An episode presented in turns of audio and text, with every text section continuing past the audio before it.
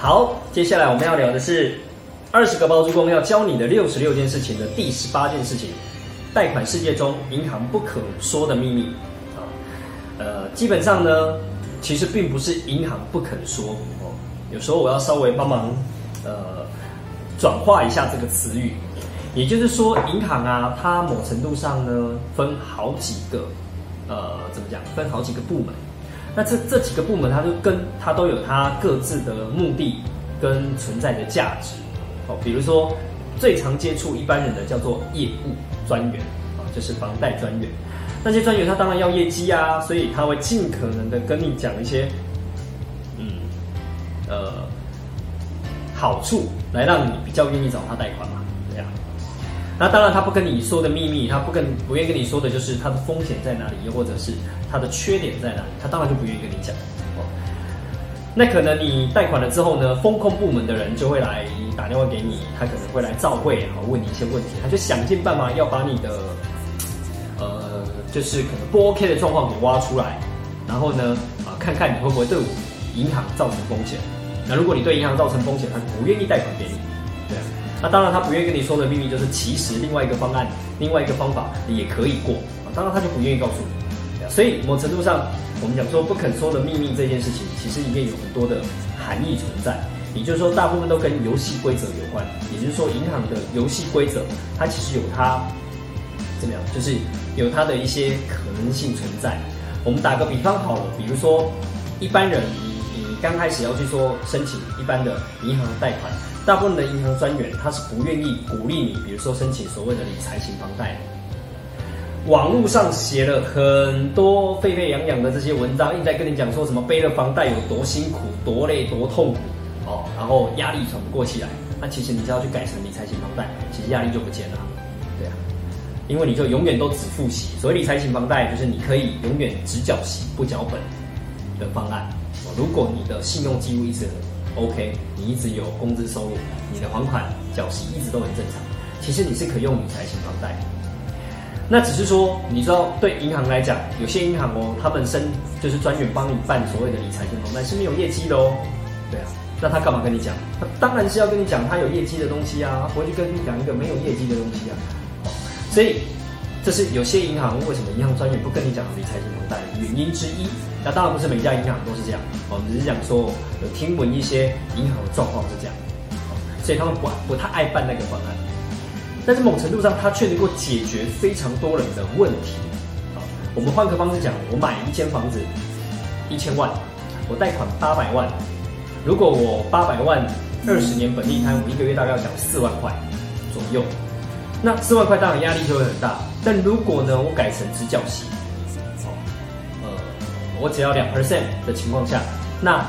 呃，我可以八百万的两 percent 就是十六万，一个月只要一万三千三百三十三。四万块跟一万三千三百三十三，哪一个比较容易？当然是这一边啦。所以大部分人怎么会付不起一万三千三百三十三呢？因为你就算没有买这间房子，你的租金差不多要住同样一个房子，大概你的租金也是差不多一万三左右，哦，有可能还要比一万三还来得高。所以某程度上，我们在讲说，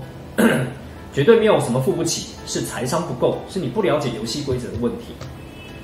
所以某程度上呢，在在我们讲说，呃，房贷这件事情上面呢，银行不跟你说的这些状况的原因，当然都有他们的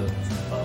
呃怎么讲，就是需求，还有他们的他们个人的自己的喜好，还有包含他们自己的利弊得失，他们会去衡量。所以回过头来，当然也要回来检讨自己，也就是说，对大部分来讲，就是因为你不懂。所以你会听着银行，银行当然想要赶快 close 一个案子啊，能够我的业绩进来是最好的。跟你讲了这么多方案，结果你在那边考虑半天，那他进来的速度就变慢啊。所以呢，对于你来讲，其实很多时候是你自己的财商不足，就是你不不懂不了解。所以我们其实还是蛮鼓励你去学习，上网学习啊，上课学习啊，去问专家啊等等，你有可能都可以去学习。学习了之后呢，慢慢看，去了解哪一个方案比较适合你。哦，不要去怪人家银行为什么不跟我讲这个秘密啊？对啊，包含宽限期不宽限期这件事情，宽限期其实是可以再展延的，只是呢，你到底能不能申请得过？哦，这个年代当然我们讲给两年、三年宽限期，你说后面能不能够再展延？还是有人展延，可以展延的过的，就是二加三或三加二，先申请三年，再加两年，还是有人哦条件状况很好，他还是可以不用转贷，然后就可以有宽限期，对啊。所以某程度上，你说要不要继续用宽限期啊，还是用理财型房贷啊？这些其实很多东西值得讨论。我们只是讲说，银行本身呢，要不要去跟你讲这些所谓的秘密？其实它也不是秘密，是因为你财商不够，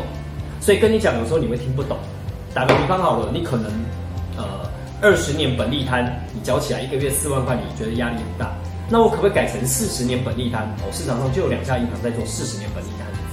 四十年本地摊，我们刚刚讲贷八百万，那我一个月只要从我会从四万块下降变成两万四，对啊，那就差很多喽。对啊，就你每个月的负担会降低很多，但一样嘛，你财商不足，你就会变怎么样？你就怪银行为什么会帮我办四十年的房贷？那我利息是不是要缴更多？